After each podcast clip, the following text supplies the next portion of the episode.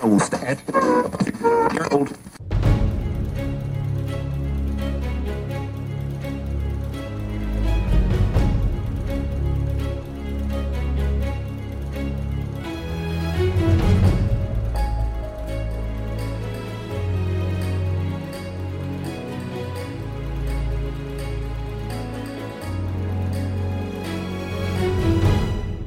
Salut et bienvenue sur Radio Taverne, le canal des bardes. Je vous l'avais promis, c'était l'une de mes résolutions pour ce second semestre. J'ai le grand plaisir de vous annoncer une nouvelle interview d'auteur puisque je suis avec Frédéric Marin, l'auteur d'Argiropé. Bonjour Frédéric, comment vas-tu?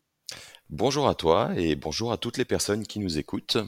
Je vais bien et je suis ravi d'être en ta compagnie pour discuter un peu bah, de jeux de rôle indépendants et d'Argiropé. Exactement. Alors, justement Argiropé. On va en parler, mais avant ça, sur Radio Taverne, on aime bien s'intéresser aux gens avec qui on parle. Donc j'ai envie de te demander, Frédéric, qui es-tu? Eh bien écoute, je suis un petit gars qui va maintenant avoir 37 ans dans pas très très longtemps, dans quelques mois. Je vis à Strasbourg. Je suis quelqu'un qui est passionné par beaucoup de choses, en particulier le jeu de rôle ou tout ce qui est le narrativisme et le ludisme. Grand lecteur, grand aficionado de jeux, de presque toutes ses formes. Même si aujourd'hui, à cause d'une vie familiale qui est plutôt active, je n'ai pas beaucoup le temps de jouer, pas beaucoup le temps de lire. Mais le peu que j'arrive à rassembler, eh bien, je le dévoue au jeu de rôle et euh, à ce grand projet que j'ai aujourd'hui. Donc, ça veut dire que le projet n'est pas encore terminé, on va en parler. Comment est-ce que tu as découvert le jeu de rôle? Eh bien, le jeu de rôle, je l'ai découvert quand j'avais 15 ans. À l'époque, euh, donc je ne suis pas strasbourgeois, je ne suis pas même alsacien, je suis un gars des montagnes et je suis né, j'ai vécu jusqu'à mes 20 ans à Annecy, en Haute-Savoie. Très très belle ville, très belle région. Et à cette époque, euh, à 15 ans, nous n'avions pas de boutique de jeux de rôle ou autre. Euh, enfin, je veux dire, il y avait juste une Fnac et un, un deux citres. Mais il existait un tout petit recoin dans une galerie perdue au fin fond de la vieille ville où un vieux bonhomme avec une épaisse moustache et qui détestait les jeunes, clairement, ah vendait en fait des trucs trop bizarres, des boîtes de jeux de rôle, de jeux de société, des statuettes de manga. Il vendait bah, des mangas entre autres, il vendait plein de trucs bizarres qui étaient fascinants il avait une boutique qui était toute petite, avec plein de vitrines en verre, et bah, elles étaient fermées pour pas qu'on puisse lui chouraver quoi que ce soit. Encore une fois, il n'avait pas confiance dans les jeunes. Il vendait des cartes Magic, il vendait euh, des cartes Pokémon. C'était un endroit à la fois fabuleux et un peu terrifiant, un peu comme ce qu'on peut trouver dans les contes jeunesse. On fréquentait un peu l'endroit. Je jouais aux cartes Magic à cette époque. Je les ai toujours d'ailleurs. On traînait dans la zone. Et puis, j'ai vu un moment des beaux livres illustrés du médiéval fantastique, un truc qui s'appelait Donjons et Dragons. Forcément, j'en avais déjà entendu parler, mais mhm. je n'avais jamais pratiqué, je ne connaissais personne qui faisait du jeu de rôle autour de moi. Et en fait, bah, un lecteur assidu de fantasy, La Roue du Temps, ou La Belle Gariade, La Malorée, plein de choses. Je suis rentré dans la boutique, sous le regard courroucé du gérant, et j'ai pris un des livres et je l'ai regardé. C'était le manuel des joueurs de Donjons et Dragons 3.5. Donc je lui ai posé la question. Là, l'homme m'a répondu quand même, parce qu'il était vendeur avant d'être grognon. Et euh, il m'a expliqué ce que c'était. Et bon, je l'ai reposé le livre. Parce que c'était combien? Je me souviens plus, c'était 40 ou 50 euros à l'époque. Mmh enfin, c'est horriblement cher. J'avais 15 ans, j'avais, euh, mmh. je gagnais pas ma vie, j'avais très peu de sous. J'ai mis de côté, j'ai économisé, et quelques mois après, bah, j'y suis retourné parce que ça m'avait chamboulé. Ça me fascinait, l'objet me fascinait, le concept aussi. J'y suis retourné, j'ai pris le bouquin, je suis revenu, donc c'était un samedi matin, c'était quelque chose comme 10 heures, je crois. Je suis revenu et j'ai passé le reste de ma journée dans ma chambre, sur mon lit, à lire. Et en fait, j'ai découvert le jeu de rôle comme ça. Hmm. J'ai lu, j'ai lu, j'ai lu, j'ai potassé tout le manuel, j'ai tout appris par cœur. J'ai rattrapé quelques copains avec qui euh, je jouais à l'époque et euh, je dis bah écoutez gars, j'ai ça, est-ce que ça vous tente d'essayer? Alors, on était tous débutants on a fait n'importe quoi avec les règles, la création de personnages. Euh, enfin, c'était une catastrophe. Les amis de l'époque peuvent te le dire. Hein, on faisait des récits critiques à chaque fois qu'on atteignait 20, non pas sur le dé, mais sur le total du dé. Donc, ce qui faisait qu'on faisait des critiques tout le temps. C'était une catastrophe et on s'est éclaté. On s'est éclaté. On, s'est vraiment amusé avec ça. Rapidement, j'ai rencontré une autre personne au lycée quand je suis arrivé au lycée, donc euh, bah, je devais avoir 16 ans, euh, qui sur une table de réfectoire lisait pareil, le même manuel. Je suis Mhm. ah, mince, euh, il doit s'y connaître, machin truc. Je me suis assis à côté de lui, je dis, je débute le jeu de rôle, j'en fais depuis quelques mois avec des copains, tout ça. Et lui il m'a dit, bah moi aussi. Hmm. Et en fait, bah avec cette personne qui est devenue un ami très cher, Hmm. qui se reconnaîtra, on s'est lancé. Et on a fait une table de jeu de rôle avec des, bah ça a écrémé, les gens en avaient un peu marre ou ça les intéressait pas, puis Ouais. un noyau dur est resté. Et avec ce noyau dur, on a fait pendant plus de dix ans ensemble à jouer extrêmement régulièrement du Donjon Dragon 3.5. On a affiné les règles, on a pris ce qu'on aimait, on a trié le bon grain de livret, on a enlevé quelques règles un peu superflues ou trop lourdes, on a Mm. rajouté les nôtres, on a fait notre monde de campagne. Et ça a vraiment peuplé mon imaginaire. Ça m'a permis de vivre des aventures incroyables pour un petit gars normal hein, du lycée, Mm. ni populaire ni rejeté. Hein, je suis quelqu'un de tout à fait normal. Et euh, bah, j'ai adoré. Et ça m'a jamais quitté. J'ai testé d'autres jeux de rôle, l'appel de Cthulhu, du Warhammer, des trucs un peu moins connus, des trucs français, des trucs euh, internationaux. Et c'est là-dedans, en fait, avec les années, bah, j'ai gardé cet amour profond du jeu de rôle, non pas pour l'objet spécifiquement en lui-même, même si je Mhm. collectionne quelques livres, non, je, pour le, bah, tout ce que ça peut apporter à, à un être humain, pour sa construction sociale, pour la manière de voir les choses, de vivre les choses, cette espèce de catharsis que l'on peut Ouais. vivre aussi au travers du jeu de rôle, euh, les penchants, les abus. J'ai vu des copains qui s'y prenaient trop euh, à cœur, Mm. et qui clairement euh, déviaient un peu du chemin normal, on va dire. Mm. D'autres qui étaient très réservés, qui s'ouvraient, bref. Les bonnes choses et les mauvaises choses du jeu de rôle, et c'est un objet qui me fascine toujours autant aujourd'hui. Mm, On est bien d'accord. C'est un objet euh, qui opère euh, une alchimie euh, extraordinaire. D'ailleurs, j'ai envie de te dire, l'alchimie, on va peut-être en parler à un moment donné. C'est possible que l'on en parle, mais oui. En fait, c'est véritablement un catalyseur plus Ouais. qu'une alchimie pour moi, dans le sens où certaines personnes ne vont tout simplement pas euh, apprécier l'idée ou ne pas se lancer Mhm. dedans pour des raisons personnelles euh, qui ne sont pas euh, critiquables. Ne serait-ce que le goût. le goût, tout à fait. hein. Mais par contre, euh, chez beaucoup de personnes, bah, justement, il y a une petite étincelle de curiosité Mm. que le jeu va facilement attiser Mm. et va les emmener dans des contrées qui sont totalement inattendues. Et je trouve ça fantastique, en fait. Totalement. C'est un peu comme de l'oxygène autour d'une flamme. Ça va la rendre plus brillante. Si cette flamme n'est pas là au départ, c'est difficile de l'allumer. Mais par contre, pour quelqu'un qui a cette passion insoupçonnée, bah, tout de suite, ça va prendre des proportions qui peuvent parfois mener à de grands incendies. Alors Frédéric, aujourd'hui tu es l'auteur d'un jeu de rôle complet, ou tout du moins pas encore totalement complet d'après ce que tu nous euh, soufflais, mais on sait que ce sont des aventures qui se font sur le long terme et voient toujours apparaître de nouvelles branches. Mais aujourd'hui, est-ce que c'est ton travail à temps plein Pas du tout. D'accord. Je ne suis pas du tout auteur de quoi que ce soit, je ne suis pas du tout dans les domaines de l'écriture ou autre. Mhm. J'ai un travail qui est à temps plus que plein, hein. je dois bosser 50 heures par semaine sur, dans Ah oui. un métier que j'adore, qui me Mhm. passionne Mhm. et qui m'occupe vraiment beaucoup. J'ai ensuite une famille qui m'occupe énormément aussi. Donc, en réalité, ce que j'ai, c'est de temps en temps, quelques heures le soir, ou que je grappille le midi, bah, je mange à mon bureau et j'ouvre mon PC personnel euh, et je travaille sur Argiropé. Mhm. Je prends un peu de temps quand je peux. En fait, je grappille quelques particules de temps à droite à gauche pour essayer de me créer cet univers. Mais pas du tout. Je ne vis pas et je ne vivrai probablement jamais du jeu de rôle ou de l'écriture dans un sens plus large. Donc finalement, mais de toute façon, on va parler du projet, mais c'est un projet qui t'est venu sur le long terme avec une envie, comme un jardin que l'on entretient sur le long. Absolument, c'est vraiment l'idée, euh, enfin la métaphore est bien, puisque euh, je pense que toutes ces années, à partir de mes 15 ans, j'ai été maître de jeu, toujours. Mhm. Mhm. J'ai jamais, jamais, enfin dire, j'ai été un tout petit peu joueur, mais j'ai toujours eu un très gros euh, problème en tant que joueur. Mhm. C'est que euh, j'adore les belles histoires. J'adore les histoires riches, fournies, pleines de détails et construites.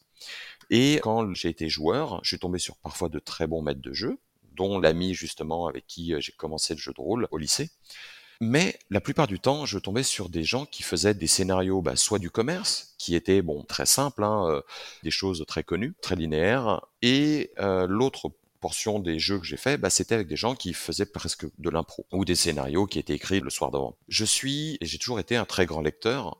J'ai une très grosse aujourd'hui connaissance des mécanismes, des grosses ficelles Mhm. scénaristiques. J'adore regarder des films d'enquête, faire des jeux d'enquête pour essayer de deviner aussi rapidement que possible les aboutissants. Bon, ça, c'est juste un plaisir de l'esprit. hein, Voilà. Et donc, en fait, tout ça, ça m'a frustré et ça a créé du terreau. Ça a créé vraiment tout ce que j'ai vu, ressenti et tout ce que j'ai créé, parce que j'ai créé mon univers, à partir de mes 15 ans, j'ai créé mon Mmh. univers de jeu de rôle, du médiéval fantastique, copie hein, vraiment de tout ce qui se faisait à l'époque, Mhm. euh, une agrégation de plein de sources. Il y avait la roue du temps dedans qui avait infusé dans tous les sens. C'était ridicule, ridicule avec des yeux d'adulte. Mais euh, à cette époque, ça faisait sens pour moi parce que c'était les bases avec lesquelles je m'étais construit un univers Mhm. imaginaire. Et en fait, tout ça, bah, ça a fait un terreau, ça a pourri avec le temps. Ça a permis de créer quelque chose, un brassin en fait euh, riche et fertile. Mhm. Et en fait, là-dedans, j'y ai planté toutes mes envies avec le Mhm. temps. Ah, si je faisais un jeu de rôle, j'aimerais qu'il y ait ça dedans. Si je devais écrire des histoires, bah, j'aimerais parler de ça, j'aimerais aborder telle thématique, j'aimerais éviter ce genre de ficelle Mhm. euh, scénaristique grossière pour plutôt faire des choses un peu plus travaillées, et ainsi de suite.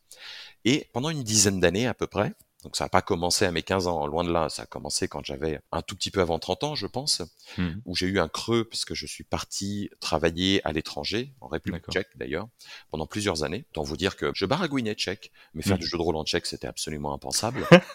donc j'ai pas pu tu, faire de tu as essayé? Non, j'ai essayé de faire du Magic, mais c'était pareil, c'était une catastrophe.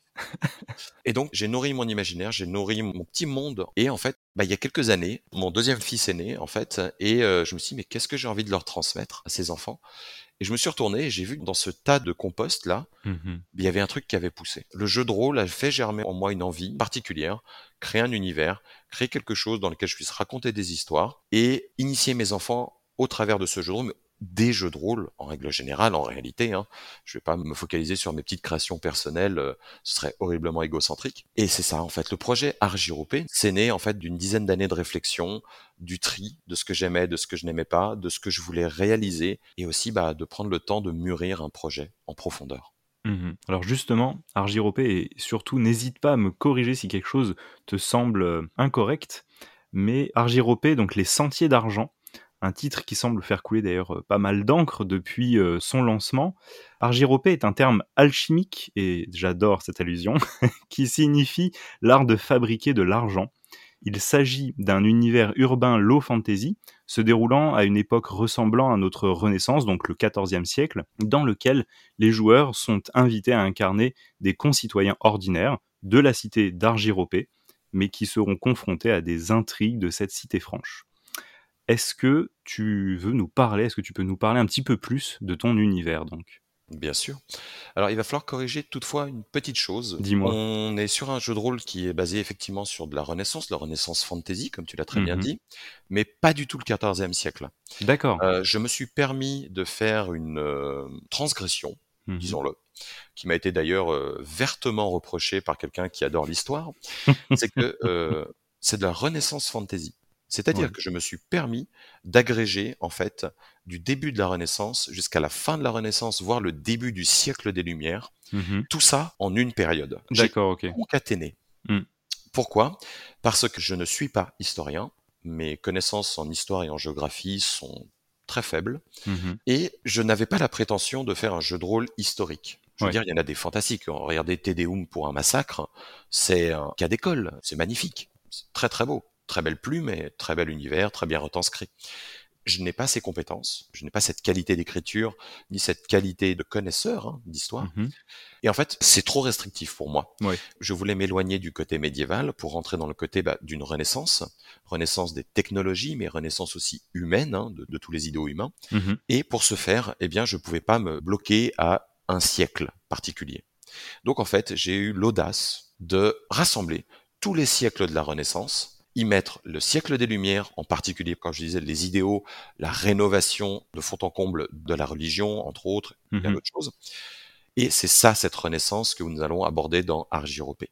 Donc ne vous attendez pas à voir des gens se balader avec d'énormes fraises en dessous du cou ou de grandes robes avec des cages en fer dessous. On va être sur un mélange, on est dans de la fantaisie. Je me suis permis des libertés à la fois créatrices et euh, artistiques. Donc on est quand même dans un univers qui est fantasmé. D'accord. Donc voilà, excuse-moi, hein, je voulais juste faire cette Ah petite... mais non, mais au contraire, c'est exactement euh, le sens de la question, c'est que tu développes justement sur ton univers. Donc en plus, finalement, tu vois, je réfléchissais, je me disais, est-ce que c'est un uchronisme? Mais non, ça va au-delà de ça parce que en fait, tu ne te bases pas du tout, du tout dans une timeline réelle. Tu as ton univers qui a des codes, qui a des emprunts en fait de différentes périodes.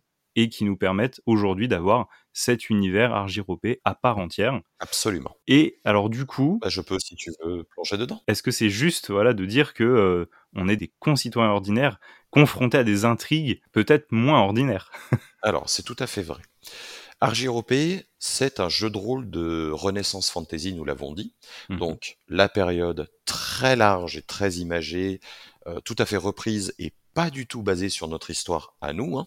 On est vraiment dans un univers fictif avec son histoire, sa géographie, ses peuples, ses nations. Nous sommes dans un univers donc de Renaissance Fantasy pour la technologie, pour les idéaux, pour tout ça.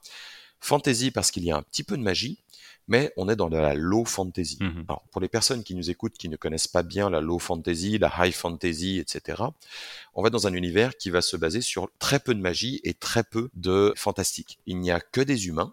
Mhm. Les joueurs n'incarneront que des humains. Vous ne trouverez pas d'elfes, de dragons, ou D'ogre. de nains, d'ogres, ce genre de choses. Néanmoins, il y a quelques petites choses un petit peu fantastiques. Vous allez avoir quelques créatures un peu bizarroïdes de la magie qui va s'exprimer, hein, mais une magie particulière, très douce, très personnelle. Donc ça, ça va être ça la low fantasy. Et par low fantasy, on va aussi souvent sous-entendre le fait qu'on ne va pas sauver le monde dans Argyropé.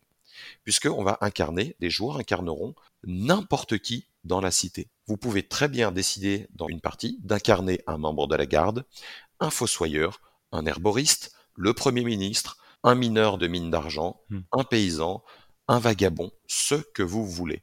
La cité d'Argyropé est une cité donc gigantesque Mhm. et le jeu va se concentrer là-dessus. C'est un jeu de rôle urbain. Toutes les aventures vont se dérouler dans l'immense cité d'Argyropé qui s'étale à la fois au-dessus d'une gigantesque colline argentifère mais aussi dedans. Mhm. On est dans une cité en trois dimensions. Et toutes les aventures donc se passent là-dedans et vous pouvez jouer, incarner n'importe qui à l'époque d'Argyropé, mais même vous pouvez faire jouer dans le futur ou dans le passé de la ville, ça n'a pas d'importance. Chacun se fait plaisir.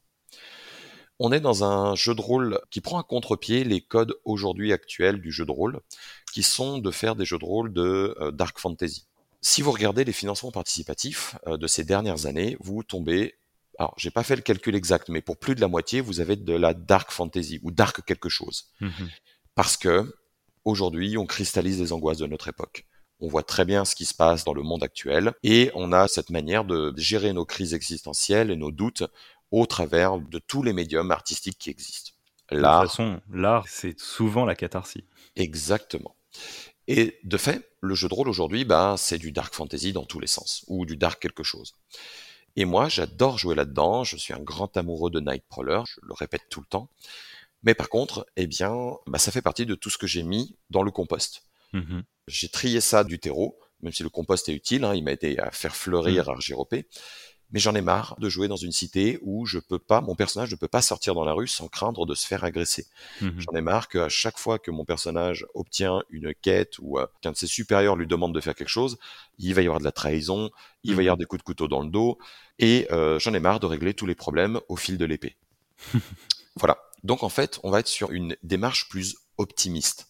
Mhm. On va être dans un univers qui va proposer de régler les problèmes non pas par l'épée, même si c'est une option qui est envisageable, Mhm. mais par un éventail très large de moyens qui n'inclut pas forcément la violence. Mhm. Et les joueurs peuvent se balader dans absolument tout Argyropé sans craindre qu'ils se fassent agresser forcément. On va dans un univers qui n'est pas tout rose non plus. C'est quelque chose qui ressort souvent aussi quand on en discute. Les gens me disent, tu as un univers optimiste dans Mhm. lequel le meurtre est quelque chose qui a presque disparu pour des raisons intradigétiques. Donc, bah, finalement, c'est un univers tout rose. Mm. Pas du tout. On est dans un univers qui a toutes les nuances de gris. Et en fait, c'est aussi quelque chose que je voulais mettre en exergue. L'humanité, l'humain, moi, toi, ceux qui nous écoutent, on a tous notre couleur grise, on a un Mhm. curseur qui varie. Et quelqu'un qui fait un acte foncièrement méchant un jour, eh bien, potentiellement, peut très bien dans le futur se repentir, vouloir changer. Je voulais un peu me détacher de cet axiome de Donjons et Dragons, Ouais. qui était de Les du loyal gentils, bon, les des méchants. gentils, des méchants. Mm. Voilà. On est sur un spectre, déjà, qui varie en fonction Mhm. de l'époque, de la personne, des situations, pour rendre en fait bah, les choses complexes. Mhm. Donc Argyropé, vous avez du très bien comme du très mauvais, mais la cité en elle-même, le jeu en lui-même, a un curseur qui pointe un peu plus vers le clair que vers le noir profond et abyssal du Dark JDR d'aujourd'hui. Mhm. Alors, justement, il y a deux raisons pour lesquelles je voulais t'interviewer, et tu viens d'en évoquer une, c'est cet aspect optimiste de ton jeu de rôle. Aujourd'hui, je trouve ça intéressant parce qu'on en a quelques-uns qui apparaissent, et comme tu l'as très justement dit, ce n'est pas la grande majorité, mais justement ces quelques-uns qui apparaissent donnent un contre-pied, un ton intéressant au jeu de rôle, de montrer qu'il est possible de vivre une aventure d'autre chose que de l'affrontement, euh, de la rixe permanente, qui peut être de l'émerveillement, de euh, la contemplation, de l'exploration, du coup potentiellement de l'enquête aussi dans d'autres aspects. Et bah, du coup, je voulais parler un petit peu avec toi de cette émergence de ce style, aussi bah, du coup de quoi on va vivre les aventures dans Argiropé. Eh bien, dans le cas de vous allez pouvoir effectivement vivre de toute forme d'aventure. L'idée, c'est que vous avez un énorme bac à sable. J'ai créé une ville très dense. Tout dans les livres qui ont été publiés aujourd'hui vous permettent de jouer. Vous avez la description de l'État, du gouvernement, vous avez la description des classes sociales, vous avez la description du fonctionnement de la milice, de la loi, de la poste, vous avez les familles de la pègre, vous avez comment fonctionnent les corporations, vous avez les liens économiques, commerciaux, politiques avec le reste de l'univers. C'est quelque chose de très très détaillé. La ville en elle-même fait 91 quartiers. Chaque mmh quartier fait la taille d'une petite ville. Donc, vous avez quelque chose de gigantesque à arpenter. Mmh. Et là-dedans, vous pouvez tout faire. Je ne force personne, quand euh, quelqu'un a envie de prendre Argiropé, de jouer uniquement dans un registre particulier. Mmh C'est pour ça qu'aujourd'hui, dans la gamme qui actuellement existe, et dans ce qui va venir dans les années à venir, eh bien, vous allez avoir une pléthore de styles de jeu. Aujourd'hui, par exemple, vous avez, et ça va être un exemple, je pense, euh, probant pour la question mmh que tu as posée, Clair de Lune. Clair de Lune, c'est le deuxième supplément sorti pour Argiropé. Tous les suppléments d'Argiropé ne sont que des aventures, des histoires, des intrigues, des scénarios, comme on dit. Mmh puisque vous avez deux livres de base qui vous racontent absolument tout. L'univers et ses secrets, les règles et le bestiaire. Il n'y aura jamais d'autres règles. Mmh vous avez l'intégralité des règles, avec ça vous pouvez jouer. Et ensuite, les suppléments viennent vous apporter des histoires à vivre, à raconter ou à jouer. Et donc, Clair de Lune, c'est une bonne campagne, hein. le bouquin fait plus de 100 pages. Pour l'avoir testé, vous avez 30 à 40 heures de jeu minimum dedans on est sur une intrigue qui est basée essentiellement sur l'art et la science. Je n'en dirai pas beaucoup plus afin de ne pas spoiler. Mais par contre, c'est une aventure de 40 heures de jeu dans lequel il n'y a aucune violence. Il n'y a aucun affrontement nécessaire. Il n'y a pas de méchants. Mais attention, vous pouvez, les joueurs peuvent eux-mêmes ensuite créer de la violence à l'intérieur du jeu pour résoudre des actions. Là, on est dans un jeu de rôle. Chacun fait ce qu'il veut. Mais par contre, le cadre qui est proposé, l'aventure et les grands enchaînements en fait à l'intérieur d'enquêtes, de, déductions, de trouvailles, de contemplation, eh bien, en aucun cas pour les résoudre, vous avez besoin de passer par la violence. Vous pouvez, mais ce n'est pas nécessaire. Mmh et en fait, ben voilà, vous avez une campagne entière dans laquelle mon groupe de jeu a joué sans jamais dégainer une arme, sans jamais se battre avec les poings. Et les seules fois où il y a eu un affrontement, c'était verbal pour mmh convaincre quelqu'un du bien fondé d'une situation, par exemple. Et c'est possible. Mhm. Après, ça ne veut pas dire que RGRP ne doit se cantonner qu'à ça. Vous avez la possibilité de jouer d'autres choses, de l'horreur, du thriller, des aventures politiques, de la comédie, de l'aventure, de l'exploration urbaine. Et en fait, tout ça, c'est ce que je vais explorer avec les suppléments qui sont sortis et qui vont sortir. On peut déjà en parler très brièvement. Le prochain supplément à sortir d'Argirobé, qui s'appelle Rêve de néant, mhm. c'est un thriller très sombre et dans lequel la violence n'est pas omniprésente, mais elle existe. Et euh, vous pourrez vous battre si vous en avez le besoin, mais en tout cas, il y aura une violence sourde. L'idée, c'est de montrer qu'on peut tout faire. Et ensuite, libre aux joueurs et aux maîtres de jeu de se faire plaisir et de jouer ce qu'ils veulent. Parce que je ne veux pas imposer un style de jeu dans Europé. Néanmoins, le cadre en lui-même, qui est fourni, vous propose quelque chose qui n'est pas orienté principalement vers la violence. Ce qui est drôle, c'est que du coup, on dirait que je fais le lien avec le fait que tu nous as euh, touché deux mots sur ta famille et sur euh, la naissance d'Argiropé. On dirait que ton jeu de rôle a un côté éducatif, entre guillemets. Tu vois ce que je veux dire? De dire, effectivement, tout n'est pas tout rose, il y a des nuances de gris, mais en même temps, tout peut se résoudre sans faire nécessairement usage de la violence, la plus directe en tout cas. Et oui, il y a des moments de vie euh, faciles, et oui, il y a des moments de vie plus difficiles, et finalement, Argiropé a ce côté réaliste, un miroir un peu de notre vie, qui permet aux, joueurs de rentrer dans une autre vie et d'explorer d'autres possibilités dans un autre univers. C'est presque une vie parallèle, quoi. J'ai pas la prétention de dire que euh, j'ai fait un jeu de rôle comme ça qui a pour but d'être éducatif, parce que bah, déjà j'en ai pas les compétences et probablement pas le recul. Par contre, il est vrai que j'ai beaucoup beaucoup voulu mettre en exergue au travers du jeu le fait que bah, l'humain et les situations que l'on rencontre tous les jours, eh bien parfois euh, elles sont, comme tu dis, plus tristes, plus moroses, ou il y a des périodes d'activité plus fun, plus agréables. Mmh. C'est aussi pour ça que dans Argyropé, je le dis toujours, on ne sauve pas le monde. Si dans Argyropé, vous sauvez déjà une personne, c'est fantastique. Mmh et ça, ça m'a été reproché, mais de manière euh, intelligente. Hein. J'ai une personne avec qui j'ai fait des tests, hein, j'ai beaucoup, beaucoup testé RJROP, mmh et une jeune fille m'a dit, à la fin de la partie, m'a dit, bah écoutez, j'ai beaucoup apprécié, mais je jouerai pas RJROP, c'est pas ce qui m'intéresse, parce que mmh. moi, j'aime Barbarian of Lemuria, mmh j'aime Donjon Dragon, j'aime casser des bouches, affronter des dragons, et sauver le monde d'une niche à la fin. Mais, et je le comprends tout à fait. Mmh. C'est clair que c'est pas le but d'Argiropé. Dans Argiropé, on joue des gens du quotidien qui peuvent être amenés à faire de grandes choses, mais ce ne seront jamais les bouleversements majeurs de l'univers. Clairement pas.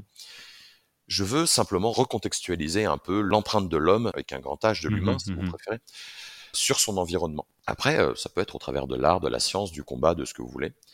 Mais donc, ouais, vous êtes clairement pas dans ce cas-là dans un jeu où vous allez sauver tout. Vous êtes les héros du coin. Parce qu'en fait, ça, c'est hyper intéressant. J'adore. Quand j'avais 15 ans, jusqu'à mes 20 ans, 25 ans, enfin, j'adorais. Hein. Nous, dans nos parties de jeux de rôle, entre autres, on a sauvé le monde une quinzaine de fois.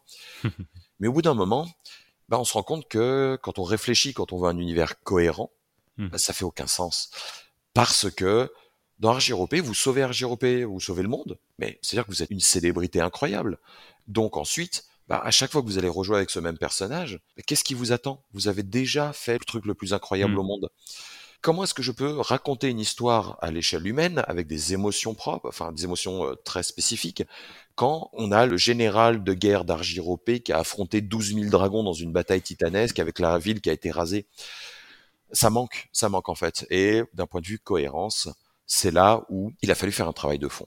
C'est ce mmh qui m'a d'ailleurs amené à la low fantasy. Mmh. Tout bonnement parce que pour avoir joué à Donjon Dragon, on a une myriade de races. Bah, en fait, euh, je me suis rendu compte qu'à chaque fois qu'on jouait autre chose que des humains, bon, on arrêtait, on jouait des humains. Au bout d'un mmh. moment, on oubliait qu'on jouait des elfes, des nains ou des mmh. gnolls ou ce que vous voulez. De temps en temps, ça ressurgissait quand on faisait pas attention et oups, j'ai oublié. Attends, je, fais un peu de roleplay. Euh, mais dans les faits, rapidement, on oublie parce que on s'incarne toujours d'une certaine manière. On essaye de se draper d'oripeaux différents, mais fondamentalement, le moteur qui nous anime, bah, c'est notre petit cœur individuel et on reste des humains. Donc euh, tout de suite, j'ai voulu gommer ça. J'ai voulu gommer l'aspect bah, multiracial parce que on est tous la même race et on le, la joue tous plus ou moins de la même manière. C'est la manière dont on va aborder les problèmes qui va être différent en fonction de notre sensibilité politique, sociale, économique, au travers d'Argyropé, bien mmh sûr. Donc, j'ai mis ça sous le tapis, on joue des humains. Et la low fantasy, c'est appliqué aussi à la magie. Parce que dans Donjon Dragon, comme dans beaucoup d'autres, hein, dans mmh. Warhammer, même dans Cthulhu, hein, quand vous faites de la magie, c'est souvent très puissant, très violent, ça mmh. a un mmh. impact global. Lancer une boule de feu dans une ville, à l'époque médiévale ou Renaissance, c'est grave. Bah, on, a vu l'incendie de Londres. Hein Exactement on a vu l'incendie et qui est l'incendie de Londres quand même dans la période de la Renaissance. Hmm. Et imaginez invoquer un dragon, se battre en invoquant la foudre et les éclairs, faire ressusciter les morts dans une cité. Bah, ça marche pas. Ou alors ça marche, mais si on joue un temps durant dans la cité, puis après on passe à autre chose et on va vagabonder dans le reste du monde. Sauf que Argyropé, c'est un jeu de rôle urbain qui ne se déroule pour des raisons propres à Argyropé que dans Argyropé. Hmm. Les joueurs ne quitteront jamais l'enceinte du domaine d'Argyropé, du domaine gyropéen, comme on dit. Mhm. Donc, il fallait aussi caractériser le système de magie pour qu'il soit cohérent avec l'univers. Et ce problème de cohérence, eh bien, a été un leitmotiv pour toute mhm. la fabrication d'Argyropé. Un univers cohérent impliquait forcément des cohérences au niveau du système de jeu, de la manière d'aborder les problèmes, de résoudre les situations et des histoires que l'on veut faire vivre. Alors justement, euh, puisque tu nous parles de la fabrication d'Argyropé, je voulais y venir, mais avant cela, tu voulais peut-être nous parler euh, de la géographie que tu as mentionné, la géographie euh, d'Argyropé Alors Argyropé, c'est une gigantesque ville, plus d'un million d'habitants, qui s'étend, comme je le disais, sur une gigantesque colline argentifère, c'est-à-dire qu'il y a des mines d'argent à l'intérieur. La cité s'étend sur l'ensemble de la colline et un peu sur le pourtour. Puis il y a une vaste plaine agricole qui permet de nourrir la cité, et un bois de chenus qui s'appelle Bois la Lune, qui s'étend plus loin. Et ensuite, on a le reste du continent, le Vélanidias, qui est euh, sous la coupe du Grand Empire. Le Grand Empire, c'est un pouvoir politique en paix avec le reste, qui gère l'ensemble du continent. Il n'y a pas plusieurs nations, c'est tout. La cité en elle-même d'Argyropé est une cité franche qui s'est détachée au travers de son histoire, tout est expliqué dans le livre de base, mmh du pouvoir du Grand Empire, elle a acheté sa franchise. Elle peut avoir ses lois, sa propre monnaie, euh, ses propres accords commerciaux, et tout cela grâce à des richesses intrinsèques qui sont entre autres le minerai d'argent qui est foré à l'intérieur de la colline. Sauf que comme ça fait des centaines d'années que cette colline est exploitée, le filon est de plus en plus bas. Et qu'est-ce qu'on a fait des immenses grottes de forage Eh bien, on les a reconvertis en quartiers urbains. Ce qui fait qu'on vit à l'intérieur dans des quartiers qui vont de plus en plus profondément dans les strates, mais ce sont des quartiers normaux. C'est pas parce que vous êtes dans un quartier intérieur de l'inframonde mmh mmh que vous êtes dans un quartier pauvre. On va éviter le cliché typique. Mmh Certes, plus vous allez descendre dans les strates minières, plus vous êtes dans un quartier besogneux, mais pas forcément pauvre dans un quartier simplement où le travail va régir la vie, le travail de la de culture finalement. Voilà. Et donc, euh, vous êtes dans une cité qui est comme ça, gigantesque. Vous pouvez vivre à l'extérieur, vous avez les ballons, euh, les montgolfières, les petits dirigeables qui vous permettent de faire du commerce un peu partout dans la cité plutôt que de devoir arpenter les millions de kilomètres de rues, euh, de mmh pentes, d'escaliers, de ce que vous voulez. Parce que bah, forcément, dans un univers aussi urbain, avec bah, sa colline, quoi, sa pente, et en termes de géographie, vous ne dépasserez jamais l'enceinte d'Argyropé, la plaine fertile et la cité en elle-même, pour le fait que c'est un univers à mystère et il y a des choses étranges qui ont frappé la cité, qui sont entre autres la mélancolie, une sorte de maladie mentale, on ne sait pas exactement ce que c'est, qui fait mhm. partie des secrets à découvrir, bien entendu, en jouant. La mélancolie est une maladie mentale que l'on attrape quand on vit trop longtemps Argyropé ce qui fait que c'est dangereux d'y venir et de rester trop longtemps, mais ceux qui naissent, bah, naissent avec la mélancolie. Mhm. Et plus longtemps on s'éloigne du domaine gyropéen, plus on va développer une forme de dépression de plus en plus sévère, qui va jusqu'à euh, amener au suicide si on revient pas dans l'enceinte d'Argyropé. Ce qui fait qu'on a une, explication naturelle sur le fait que autant de monde. Euh, on a une cité et toutes les aventures se passeront là-dedans. Mhm. Parce que tous les joueurs sont atteints de la mélancolie, ils sont tous des Gyropéens. Mmh et donc, eh ben, ils ne peuvent physiquement pas sortir parce qu'ils finiraient par devenir fous et se suicider s'ils partaient trop longtemps. Mmh C'est une manière, en fait, logique et cohérente d'expliquer pourquoi on a un jeu de rôle urbain mmh. et pas un jeu de rôle qui va s'étendre sur des millions de kilomètres carrés d'un univers gigantesque. Non, vous jouerez dans un Gyropé. C'est aussi d'ailleurs pour ça que la cité est décrite avec tellement d'exhaustivité. Et tu nous fais mention de quelques éléments extérieurs à l'enceinte de la cité. Est-ce que euh, dans l'univers que tu as créé, ça ne tient que finalement en quelques lignes pour les mentionner, de dire voilà ce qui se passe à l'extérieur Ou est-ce que c'est déjà développé Ou est-ce que tu as l'ambition, l'intention de le développer ou pas du tout? Alors, c'est très simple.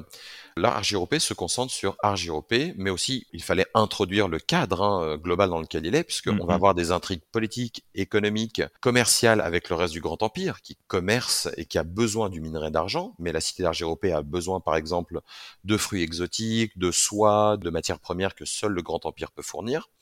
Donc on a un échange il me fallait décrire un minimum ce grand empire, ce mhm. reste du continent, mais ça ne tient vraiment pas en beaucoup de paragraphes.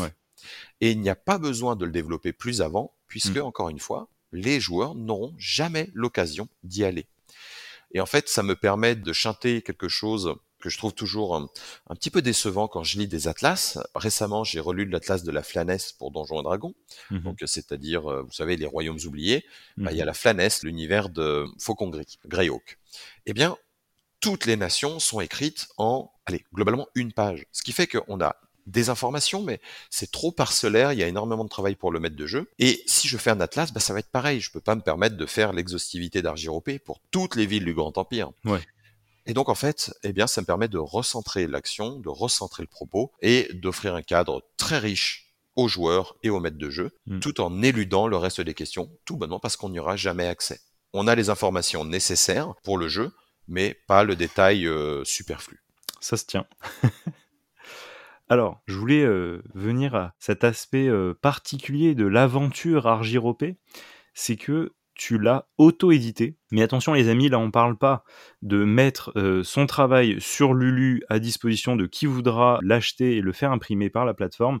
Frédéric s'est frotté au travail des maisons d'édition seul. C'est juste?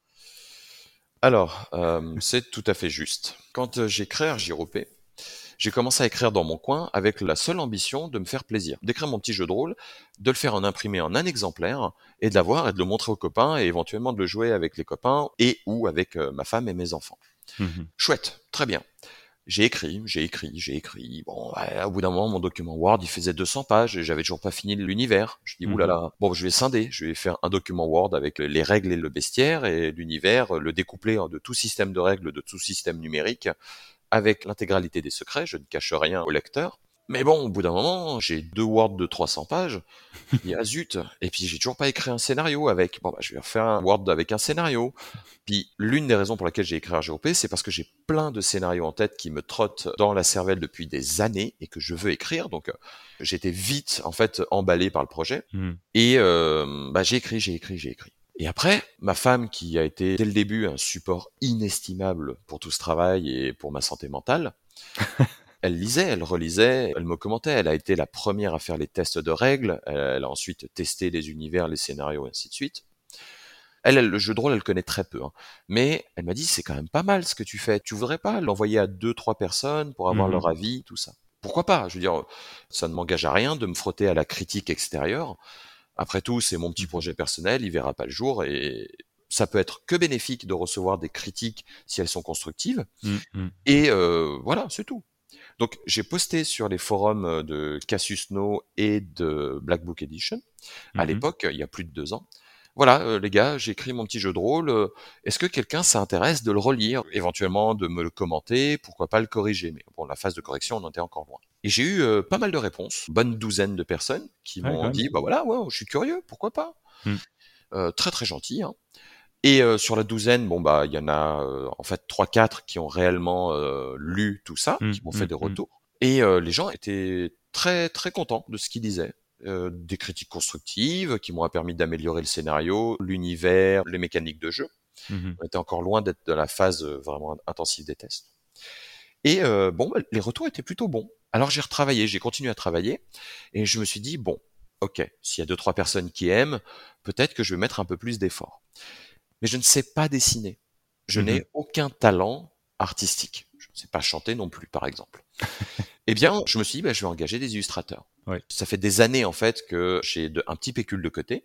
Mmh je suis euh, pas très dépensier, mmh sans être trop radin non plus, mais j'ai toujours un petit côté, on va dire, euh, fourmi, hein, voilà. Et euh, bah, j'ai mis un peu d'argent de côté avec le temps. J'avais un petit pécule.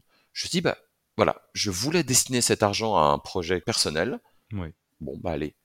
Je me lance. Je contacte plein d'illustrateurs. J'ai des copains qui sont illustrateurs. Je leur pose des questions. Je leur mmh demande comment ça se passe. Je me fâche malheureusement avec certains d'entre eux pour des questions d'ego ou des petits problèmes. C'est toujours le problème quand on demande à des copains ce genre de choses. Euh, ça dérive très vite, donc c'est un grand malheur. Mais euh, j'aime toujours ces gens profondément, mais euh, effectivement, mmh. on a eu quelques dissensions. Et j'ai eu quand même d'autres personnes, des copains qui m'ont dit, bah, contacte telle ou telle personne, des amis à moi ou des connaissances qui font de l'illustration pour les BD, les jeux de rôle. Je contacte beaucoup de Français. J'ai beaucoup d'absence de retours, des gens qui me répondent pas tout court. Mmh euh, quasiment tous les retours que j'ai eus sont négatifs. Euh, des gens qui me disaient bon, écoute, euh, j'ai pas le temps. Très mmh bien. Euh, ou alors ça ne m'intéresse pas parce que tu n'es personne et moi mes dessins, si je fais un dessin, je veux qu'il soit vu par le plus grand nombre. Donc d'un point de vue travail, mmh pour eux c'était pas intéressant, pas rentable. Et donc, bah, un aspect marketing un peu quoi. Exactement. Ce que je ne reproche pas, hein, je le comprends. Et le dernier cœur de personne qui m'a répondu, bah voilà, voilà, pour les illustrations, en noir et blanc c'est temps, en couleur c'est temps, euh, tel format, telle mmh, résolution. Mmh, et là, mmh. tout de suite, j'ai regardé ce qu'il me proposait. Et bah, j'ai regardé mon pécule et je me suis dit, bah, avec ça, je fais cinq illustrations, alors que j'ai 600 pages de texte. Bah, tout de suite, il y a un vrai problème. Ouais, bien sûr. Je peux pas me permettre ça, j'avais pas l'argent. Donc, euh, je me suis tourné vers euh, des freelancers, des illustrateurs européens ou internationaux. Et tout de suite, dès que on sort de la France, les prix mmh. sont plus abordables. Mmh pour quelqu'un comme moi.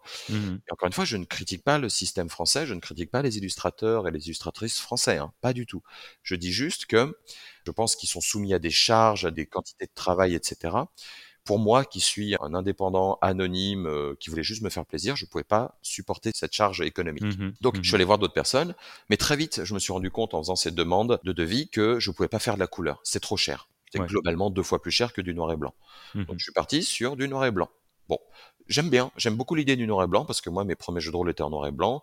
Il y a un côté un peu old school, et puis je trouve que ça va bien avec les gravures aussi de la Renaissance. Ouais. Ça rentre dans la contextualisation et dans la cohérence de l'univers. Soit, je me lance.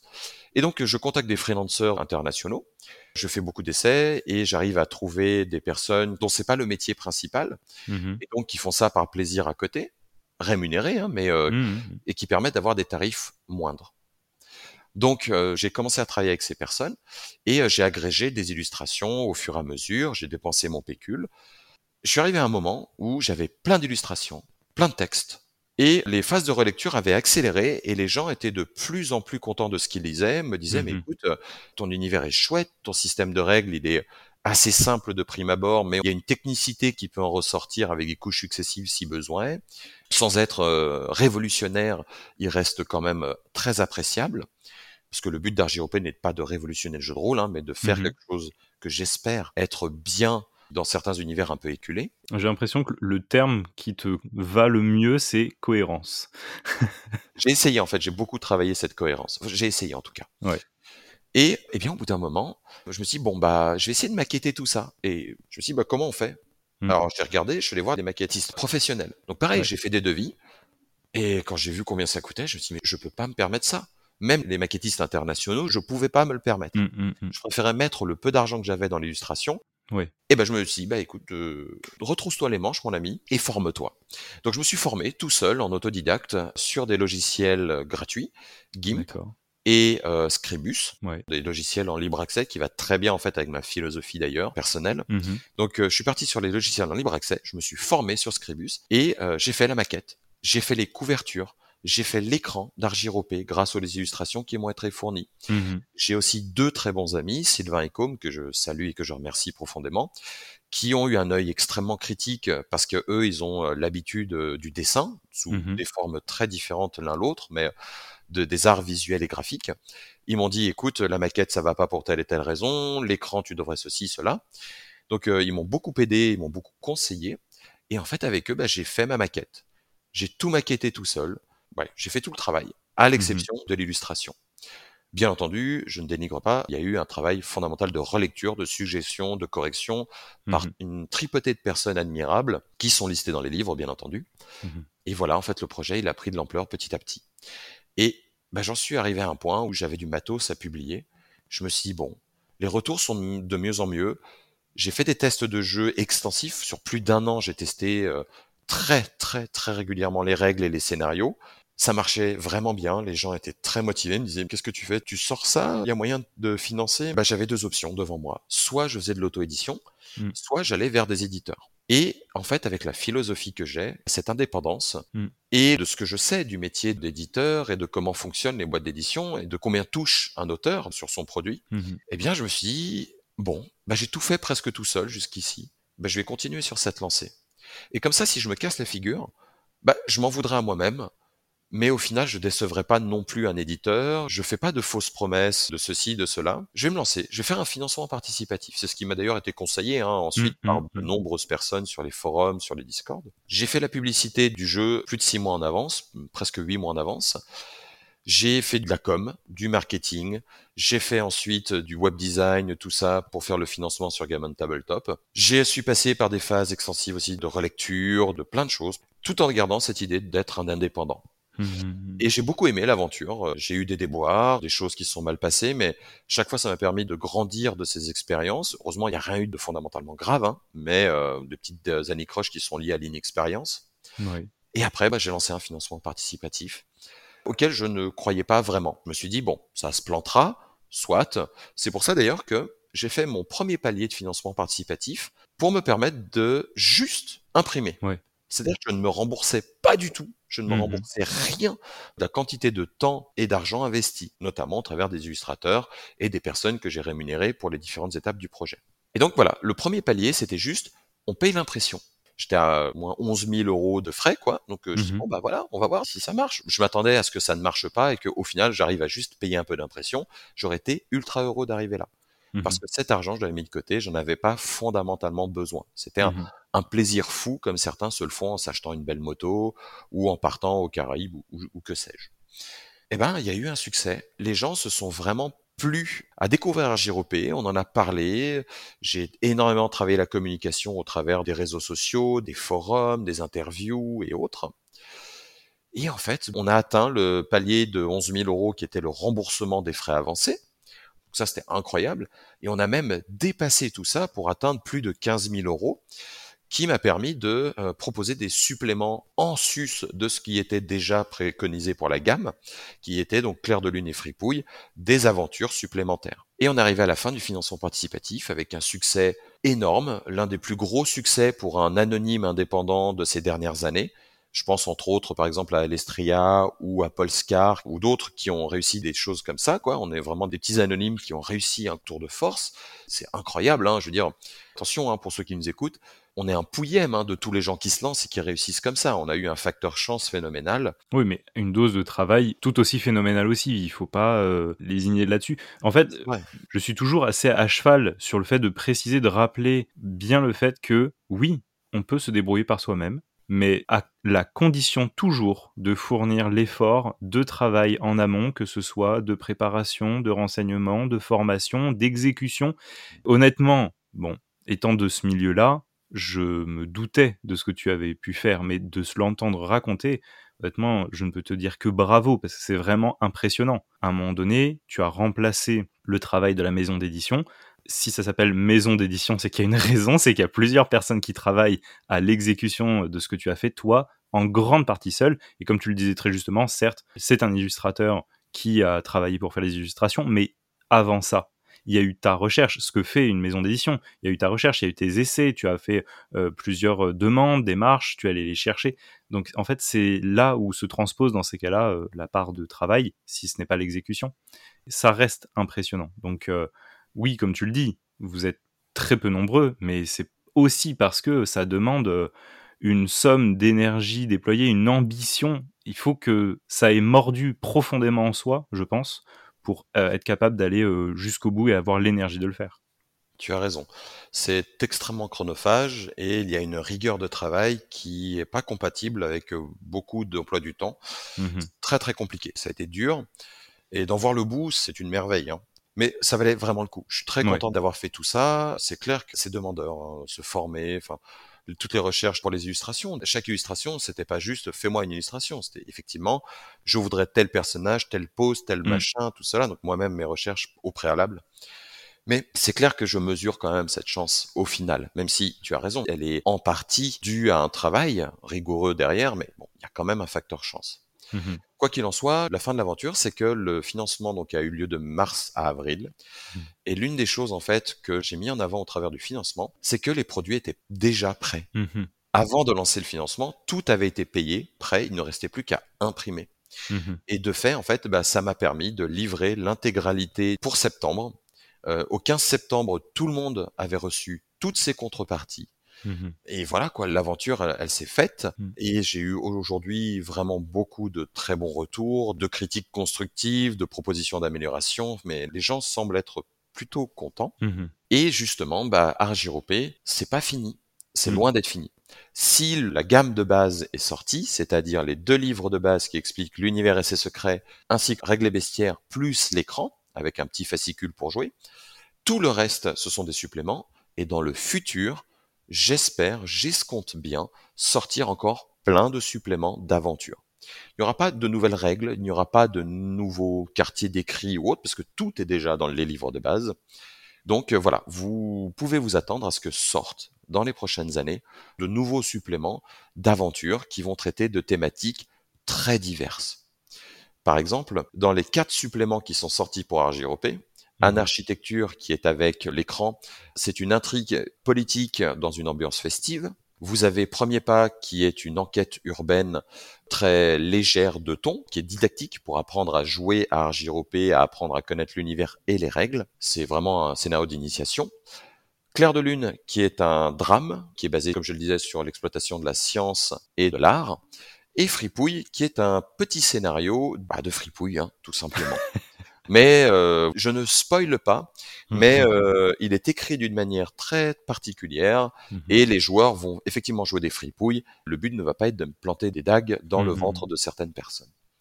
Viendront d'autres scénarios, comme je disais, Rêve de néant, qui est un thriller assez sombre, qui va vraiment travailler certaines émotions humaines. Plus tard, Les Crépusculaires, qui va être de l'infiltration-action, un peu à la Hitman, hein, les derniers euh, jeux qui sont sortis. Le suivant, ce sera probablement le déclin des idéologies, qui est un scénario politique qui se passera à la campagne. À ruser, ennemi, qui est un scénario qui est basé sur le commerce et sur la diplomatie internationale, et une enquête aussi un peu ésotérique. Bref, on va brasser. Et j'ai d'autres scénarios prévus sur des fables humanistes, de l'exploration urbaine, de l'histoire, bref, il y a plein de choses. Le but, ouais. Argyropé est une aventure qui s'annonce être longue, en tout cas je le souhaite. C'est extraordinaire, c'est magnifique. Il y a encore vraiment beaucoup de choses euh, d'annoncer et qu'on va attendre avec beaucoup d'impatience.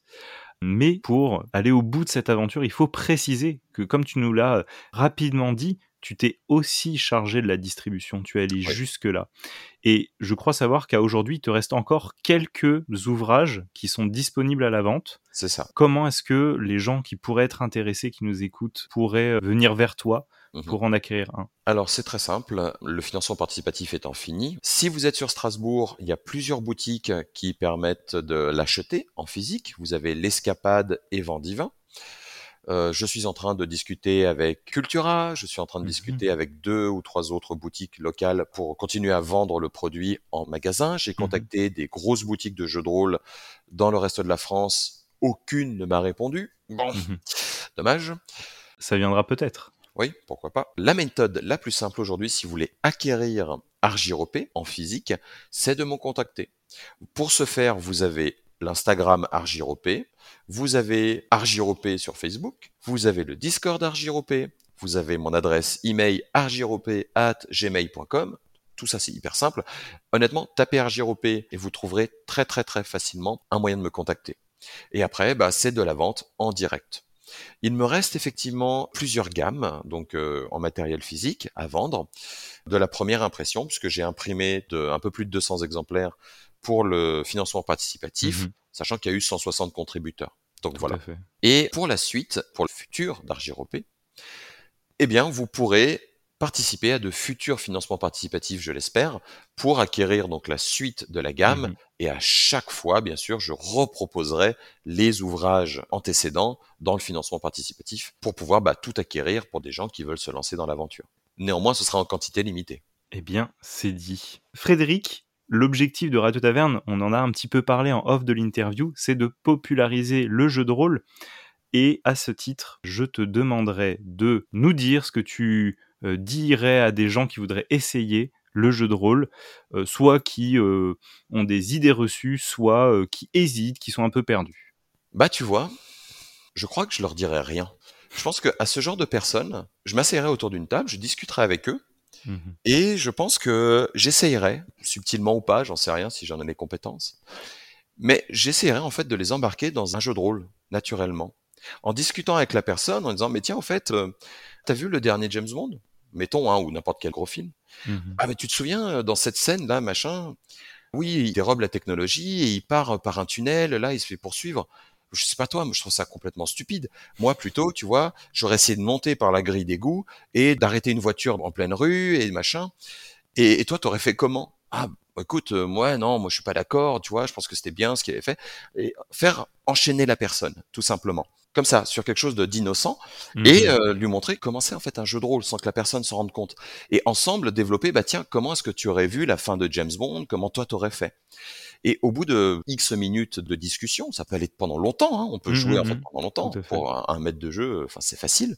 Et bien en fait, au bout d'un moment, lui dire bah tiens, tu te rends compte, ce qu'on a fait là, c'est du jeu de rôle. Et souvent, le, ce genre de personne va se dire, non mais attends, c'est pas du jeu de rôle. Je veux dire, le jeu de rôle, normalement, on est autour d'une table, il y a des dés, Mmh, selon mmh, les mmh. clichés à laquelle la personne a été nourrie, on va parler de démons, on va parler de trucs de fous, de dragons, tout ça. Non, le jeu de rôle est pluriforme et on peut y jouer aussi bien avec un univers médiéval fantastique que futuriste, que paléolithique. On peut y jouer avec des dés, un crayon, du papier, un écran, une table luminescente, un vidéoprojecteur, du son ou rien de tout ça. Mhm. Et en fait, ce serait une manière intéressante de montrer aux gens qu'on peut faire du jeu de rôle, et même sans s'en rendre compte. On fait tous du jeu de rôle en réalité dans notre tête à un moment donné. Mm. On revit des scènes quand on se couche le soir, on dit non mais attends, lui quand il m'a parlé, j'aurais dû lui répondre comme ça. C'est du jeu de rôle. C'est peut-être prétentieux ce que je vais dire, mais plutôt que de devoir faire un sermon à quelqu'un ou de lui expliquer de manière scolaire bah, qu'est-ce que le jeu de rôle, qu'est-ce que ça n'est pas et qu'est-ce que ça lui apporte, Mhm. peut-être par débuter tout simplement par lui faire faire du jeu de rôle sans qu'il s'en rende compte, sans le forcer bien entendu, hein, sans le pousser dans des situations qui seront gênantes pour la personne. Mais voilà, lui montrer que le jeu de rôle en fait c'est naturel chez l'humain. Mhm. Et après bah ça plaît, ça plaît pas. Ça c'est une question de caractère et de goût. Excellent, c'est la première fois qu'on nous fait une réponse par une forme de méthode comme ça euh, sur le vif, j'aime beaucoup. En tant que barde moderne, puisque c'est comme ça que j'appelle les gens qui passent au micro de Radio Taverne, euh, quel conseil donnerais-tu à un jeune maître de jeu, toi justement qui a toujours été maître de jeu? Et j'ai toujours été maître de jeu, et le seul personnage que j'ai joué régulièrement, c'était un barde. Donc euh, ça veut tout C'est dire. dire. Eh oui, ce bon vieux barde Gulliver. Honnêtement, euh, ce genre de conseil, c'est pas évident parce que, enfin, quand on donne un conseil, c'est très polarisé. Un jeune maître de jeu, bah déjà, je dirais de se faire plaisir. Joue le jeu que tu as envie de jouer, de la manière dont tu as envie de jouer, et surtout, n'hésite pas à sabrer les règles. Un jeu de rôle, c'est pas un objet, c'est pas un tableau de maître, c'est pas une statue qu'on expose dans un musée. Que ce soit Argyropé ou que ce soit n'importe quel jeu, un maître de jeu va se l'approprier et il va lui-même le mâcher, le digérer et en faire ressortir quelque chose qui va être teinté de sa personnalité et de sa manière d'être. Et de fait, c'est beaucoup plus sympa si un maître de jeu se fait plaisir. Fais déjà les scénarios que tu veux, joue de la manière que tu veux, trompe-toi, rate-toi, engueule-toi avec un joueur, sois déçu de ta prestation, tu vas apprendre. C'est important. L'apprentissage par l'échec, c'est une forme d'apprentissage. C'est important. On n'arrive pas à progresser dans la vie si on n'échoue pas. C'est la manière en fait dont on va traiter ces échecs et, dont on va en fait arriver à en tirer quelque chose qui va vraiment façonner notre futur et nous améliorer. Après, pour quelqu'un qui a commencé à jouer, qui là par contre va chercher des petites techniques pour s'améliorer, donc euh, qui a franchi les premiers pas, qui a fait ses premières épreuves du feu, là effectivement on peut peut-être commencer des petits conseils en fonction de ce que la personne voudrait. Peut-être, entre autres, un conseil important que je donnerais, c'est de ne pas hésiter à se séparer des personnes qui sont problématiques autour d'une table. Le jeu de rôle, c'est une expérience qui doit être plaisante avant toute chose. Ça prend du temps, ça prend de l'énergie, ça prend de l'argent, que ce soit simplement pour amener des chips, l'apéro ou investir dans un bouquin, investir dans des illustrations, parce que je connais des gens qui, euh, pour faire le jeu de rôle, eh bien, n'hésite pas à contacter un illustrateur pour, bah, tiens, tu pourrais me dessiner mon groupe de jeux de rôle, machin, donc ça coûte de l'argent. Il arrive, ça m'est arrivé, et ça arrive à toutes les personnes que je connais, d'avoir un groupe de jeux dans lequel bah, il y a un élément perturbateur, que ce soit par la personnalité ou que ce soit par les intentions de jeu. Quelqu'un qui est fondamentalement agréable et gentil, mais qui a une manière de jouer en décalage total avec le reste du groupe. Et il n'y a pas cette osmose. Je vais vous donner d'ailleurs un exemple qui m'est arrivé quand j'étais plus jeune un nouveau joueur a rejoint notre groupe. Mhm. Et on avait un groupe qui était beaucoup basé sur l'exploration, l'aventure et la camaraderie franche. Et l'idée, c'était, ils pouvaient se faire des petites crasses entre eux. Mhm. Ils oubliaient jamais que c'était leur personnage. Et entre Mhm. nous, on s'entendait très bien et on se mettait d'accord là-dessus. Et ce nouveau joueur est arrivé et elle a voulu jouer une paladine avec tout ce que ça implique, donc à l'époque de Donjon Dragon 3, 3.5, de rigueur morale et d'ascétisme. Il voulait jouer une paladine qui ne vivait que dans son armure, qui ne parlait pas aux gens, qui était froide, qui était un mur de glace et d'acier. Et ben, au sein du jeu, ça passait pas parce que bah, on Bah avait, on se retrouvait avec un joueur, enfin en tout cas un personnage joueur, Mhm. qui ne parlait pas, qui ne communiquait pas, qui était violent avec les autres dès qu'il y avait quelque chose qui se passait qui lui plaisait pas au travers de son code moral. Mhm. intradiégétique, encore une fois. Ça passait pas. Et j'ai mis du temps à, à arriver à dire à cette personne, écoute, ça ne marche pas. Je suis désolé. euh, nous ne souhaitons plus t'avoir à notre table. on a essayé hein, de discuter de changer la manière de jouer tout ça, mais ce joueur voulait jouer ce genre de personnage. Mmh Et donc, bah, au bout d'un moment, je dis, bah voilà, je suis désolé, mais le groupe souhaite se séparer de toi. Mais c'est très Mmh. dur à faire. Et ben, tout de suite, le groupe, il a respiré. Et c'est très important quand on est maître de jeu d'arriver à forger un groupe où les gens s'entendent bien, Mmh et jouent bien entre eux. Et à partir du moment où on a ça, on peut jouer presque tout dans une bonne ambiance. On peut jouer du drame, de l'humour ou quoi que ce soit, et ça va converger vers un bon état d'esprit Mmh mais à condition de se séparer des joueurs problématiques. On parle pas encore une fois là d'être tyrannique hein, en tant que Mm. maître de jeu, ça marche pas. Mais à l'inverse, bah, quand vous êtes joueur, si vous avez un maître de jeu avec qui ça passe pas du tout, pareil, éloignez-vous, quittez Mm. la table. Mm. Notre vie actuelle, au travers de nos relations sociales, quelles qu'elles soient, on est souvent confronté à des gens que l'on n'apprécie pas, voire qui sont détestables, et desquels on peut pas se détacher. Notre patron, notre voisin, notre collègue, euh, ce que vous voulez. Ne subissez pas ça autour d'une table de jeu. Mm. Il y a des milliers de maîtres de jeu qui existent, et dans votre ville, vous en trouvez d'autres. Allez sur Facebook, allez sur Instagram, allez sur euh, ce que vous voulez. Vous trouverez des maîtres de jeu. Allez dans un bar à jeu. Allez n'importe où dans le club, de ce que vous voulez. Il y a des maîtres de jeu. Trouvez une nouvelle table. Mm. Les joueurs sont, de manière générale, facilement accueillis à des nouvelles tables de jeu. Et d'ailleurs, j'allais euh, venir moi aussi à, à cet exemple parce que je l'ai vécu récemment, euh, qui se trouve un petit peu entre les deux. C'est que j'anime plusieurs tables de jeu sur plusieurs jeux différents. Et récemment, j'ai euh, l'un des joueurs où, bah, pour réunir, c'était toujours un petit peu compliqué. On sentait que personne euh, s'impliquait pas forcément euh, facilement. C'était toujours un petit peu répondu dernière minute. Et puis souvent, finalement, de plus en plus, c'était désisté. Et en fait, la personne a fini par me dire, écoute, en fait, il faut que je te dise, je suis désolé, mais je, je ne m'éclate pas à cette Mm. table. Euh, ça passe pas avec le- la façon dont joue le groupe. Et il me dit, ce n'est vraiment pas euh, contre toi, vraiment, c'est l'osmose autour de la table.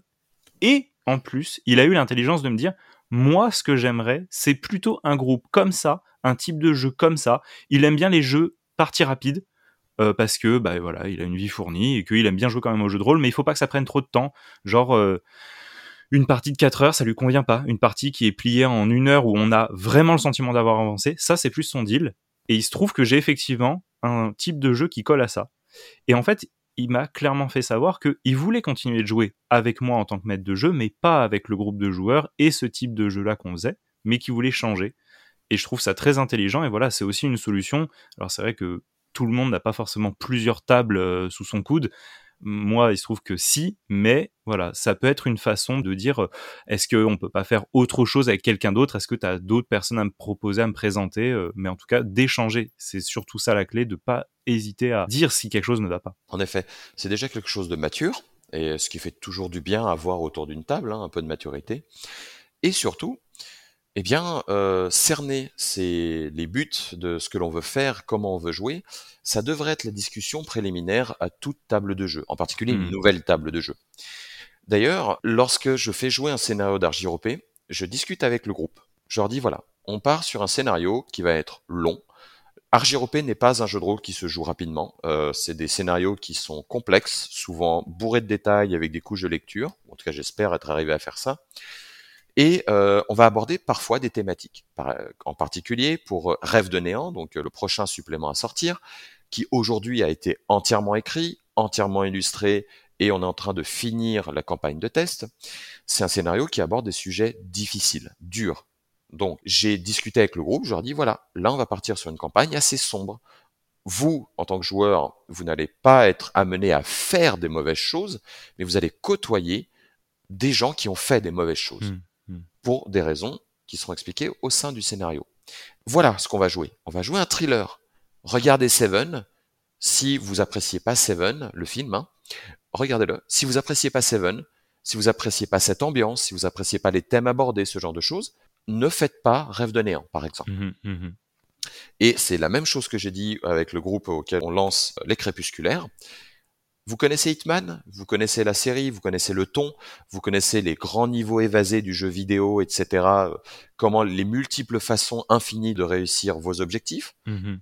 Si vous n'appréciez pas ce style de jeu, dans lequel vous allez devoir passer trois heures à réfléchir à faire un plan qui va s'exécuter ensuite en 10 minutes et complications vont arriver après. Si Si c'est pas le style de jeu que vous appréciez, ne jouons pas au crépusculaire. Et mhm. voilà. Mais ça, ça a pris du temps à venir. Hein. Euh, mhm. Quand j'étais jeune, je n'avais aucune conscience de tout ça. Ça a mis du temps. Mais il y a maintenant toujours un dialogue préliminaire avec le groupe de jeu sur qu'est-ce qu'on va jouer, comment on va le jouer, et mhm. que le groupe lui-même ensemble, les joueurs discutent entre eux. Moi, j'aimerais bien jouer un botaniste qui soit un peu comme ceci. Ah bah moi, j'aimerais bien jouer une journaliste qui cherche ceci, cela. Ah bah moi, je voudrais bien jouer une enquêtrice de la garde qui travaille sur tel machin. Chacun discute de la manière dont il a envie de jouer son personnage, de ses mmh. objectifs personnels, et on voit si ça colle. Et à partir de là seulement, on lance la partie. Oui, c'est vrai que c'est un sujet qui est, euh, revient euh, beaucoup ces derniers temps, le fait de faire attention, d'être dans la communication avec sa table, de faire attention à l'envie et à la sensibilité des joueurs aussi autour de la table. Mais en même temps, dans un jeu qui est à fond d'interaction sociale, ça semble évident, aujourd'hui en tout cas. Ça l'est, mais je pense qu'il faut avoir un certain degré de réflexion sur le médium en lui-même mmh et sur des aspects sociaux. Et encore une fois, moi, à 15 ans, à 20 ans, à 25 ans, je ne les avais pas, je ne les avais pas acquises. Donc, euh, je vais pas blâmer un jeune maître de jeu, une jeune table de joueurs, ou, mmh mmh ça part en sucette, euh, ce genre de choses. Mmh. Parce que il y a aussi une expérience à acquérir et il faut faire attention de pas trop facilement juger les gens qui ne font pas ce genre de choses au début d'une partie, les X cards ou les leviers comme ça euh, spécifiques, parce qu'il y a aussi une expérience à acquérir, une maturité à atteindre. Vaut mieux les conseiller plutôt que tout de suite leur tomber sur l'orable. Tout à fait. Frédéric, on arrive au bout de l'interview. Euh, mais avant de se quitter, il y a un rituel sur Radio Taverne, le passage de flambeau.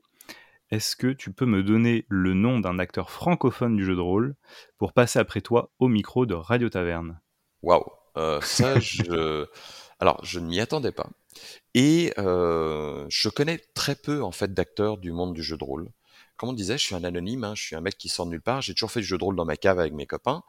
J'ai beaucoup joué à Strasbourg en communauté maintenant pour faire découvrir JROP. Mais des acteurs du monde du jeu de rôle, j'en connais très peu au final. Alors, je sais pas si ça va être possible pour toi, mais en tout cas, c'est quelque chose que moi j'aimerais faire. Mmh je me suis constitué une bibliothèque de jeux de rôle à partir du mmh moment où j'ai eu des enfants. En fait, quand euh, j'ai eu mon premier fils, je passé devant une bibliothèque qui contenait cinq ouvrages de Donjons Dragons, 3.5. Mmh et c'est tout. Ça avait pris la poussière, j'avais plus le temps de jouer à cette époque-là. Et je me suis dit, mais attends, ça a formé ma jeunesse, ça a formé ce que je suis aujourd'hui. J'ai rencontré des gens avec qui j'ai un lien indéfectible. J'ai envie de lui apprendre ça, j'ai envie de lui montrer ce que c'est que le jeu de rôle. J'ai envie en fait de partager une expérience avec mes enfants, avec ma femme aussi, mais elle, j'ai déjà, euh, je l'ai déjà conquise, euh, j'espère par le cœur, mais au moins par le ludisme. Et maintenant, j'aimerais bien vivre ça quand ils seront en âge de faire du jeu de rôle avec eux. Donc en fait, j'ai développé ma bibliothèque. Je vois beaucoup hein, pour répondre à ta question, mais j'y viens, je te le promets. Pas de souci. J'ai construit ma bibliothèque de jeux de rôle sur tous les jeux de rôle dont j'avais entendu parler ou auxquels j'avais joué. Mhm. Je les ai additionnés, j'ai acheté en fait ces vieilles gammes. J'aime beaucoup les V1 en fait. Les V1 sont souvent les preuves d'amour de l'auteur mmh. envers son jeu.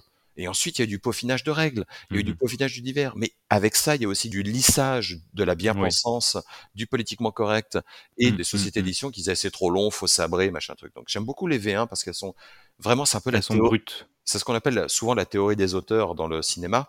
J'ai un peu cette idée hein, avec le jeu de rôle. J'ai pris la V1 de Warhammer, la V1, enfin la V1 possible, donc la V4 de Cthulhu en français, euh, la, donc la première V1 de, en France. Mmh mmh et j'ai récupéré plein de trucs et du jeu de rôle français. Je suis grand amoureux de ces jeux de rôle français. La V1 de Pavillon Noir. Mmh Regarde, bah voilà. Tu vois, tu veux que je te cite quelqu'un? Je pensais pas à lui, mais j'adorerais discuter avec Renaud Marois, l'auteur de Pavillon Noir. Mais oui, tout à fait. C'est un tout à fait qui, son livre, ses livres, ça respire l'amour, la passion des pirates, de la navigation, d'une époque, d'une manière de jouer. Mais j'adorais passer une soirée avec lui. On s'ouvre une bouteille de chouchen, de grog ou de whisky, euh, ou plutôt de rhum ambré. Et, s'il boit pas d'alcool, qu'importe, nous boirons des cocktails euh, exotiques. Mais j'adorais m'asseoir avec lui et juste discuter de la genèse de son projet, de ce qu'il en pense aujourd'hui, de son vécu. Et euh, je pense que voilà, ce serait fantastique. Et est-ce que tu as un petit mot à dire au sujet de Radio Taverne? Tu te doutes bien hein, que si on a fait cette discussion ensemble, cette interview, ce moment très agréable, eh bah écoute, c'est parce que j'en pense le plus grand bien, euh, tout simplement. Hein. Tu as derrière une manière de concevoir le jeu de rôle dont nous avons discuté un peu en off précédemment, qui à laquelle euh, j'adhère hein, clairement. Hein. Faire des interviews avec des personnes qui ont une vue totalement orthogonale à ce que je vois, ce que je pense du jeu de rôle ou même de la vie en général, c'est plus embêtant, on va pas se mentir. Donc euh, non, non, j'aime beaucoup ce que tu fais, j'aime beaucoup les principes aussi qui sont derrière, que tu as déjà dû présenter dans d'autres émissions. J'apprécie beaucoup en fait de pouvoir avoir une antenne libre comme ça, euh, de discuter. Ça va beaucoup avec euh, bah, cette indépendance que j'espère conserver mmh encore un moment. Ouais, ce côté un peu frère de la côte qu'on peut avoir dans la galère et dans la liberté. C'est un, mot qui m'est très cher, hein, liberté. Mmh et euh, bah, j'aime beaucoup. J'ai beaucoup apprécié l'expérience. J'apprécie énormément ce que tu fais et de donner aussi la parole à des inconnus comme moi, hein, des gens qui ne sont pas véritablement dans le milieu. Enfin, je gravite autour. Hein. C'est pas parce que j'ai publié un petit quelque chose que je me considère comme un acteur majeur ou même mineur du jeu de rôle. Donc c'est vraiment chouette. Et puis simplement de pouvoir parler d'anecdotes du jeu de rôle, de pouvoir parler mmh de création, de pouvoir parler de philosophie derrière le jeu de rôle. Je trouve que c'est très agréable. C'est une comme ça qui est plaisante à écouter, très beau travail de montage derrière. Et puis bah, tu as été un, une personne euh, vraiment à qui j'ai pris plaisir de discuter. Donc euh, je tiens particulièrement à te remercier. Eh bien, merci également à toi. Merci d'avoir pris ce temps pour discuter avec moi, pour discuter avec nous. Quant à toi qui nous écoutes, tu peux retrouver donc Argiropé sur les réseaux Instagram et Facebook. Tu peux également donc euh, retrouver Frédéric sur euh, tous les billets qu'il t'a donné euh, plus avant pour faire l'acquisition de son travail. J'espère que cette interview t'a plu. Si c'est le cas, n'oublie pas de soutenir le podcast sur ta plateforme d'écoute en lui donnant la note de ton choix et en la partageant autour de toi et sur les réseaux. Tu peux également rejoindre la page Kofi ko-fi.com de Radio Taverne si tu souhaites apporter ta contribution à son développement. En attendant, je te dis à très vite pour une nouvelle rencontre. C'était Bax derrière le micro. À très bientôt.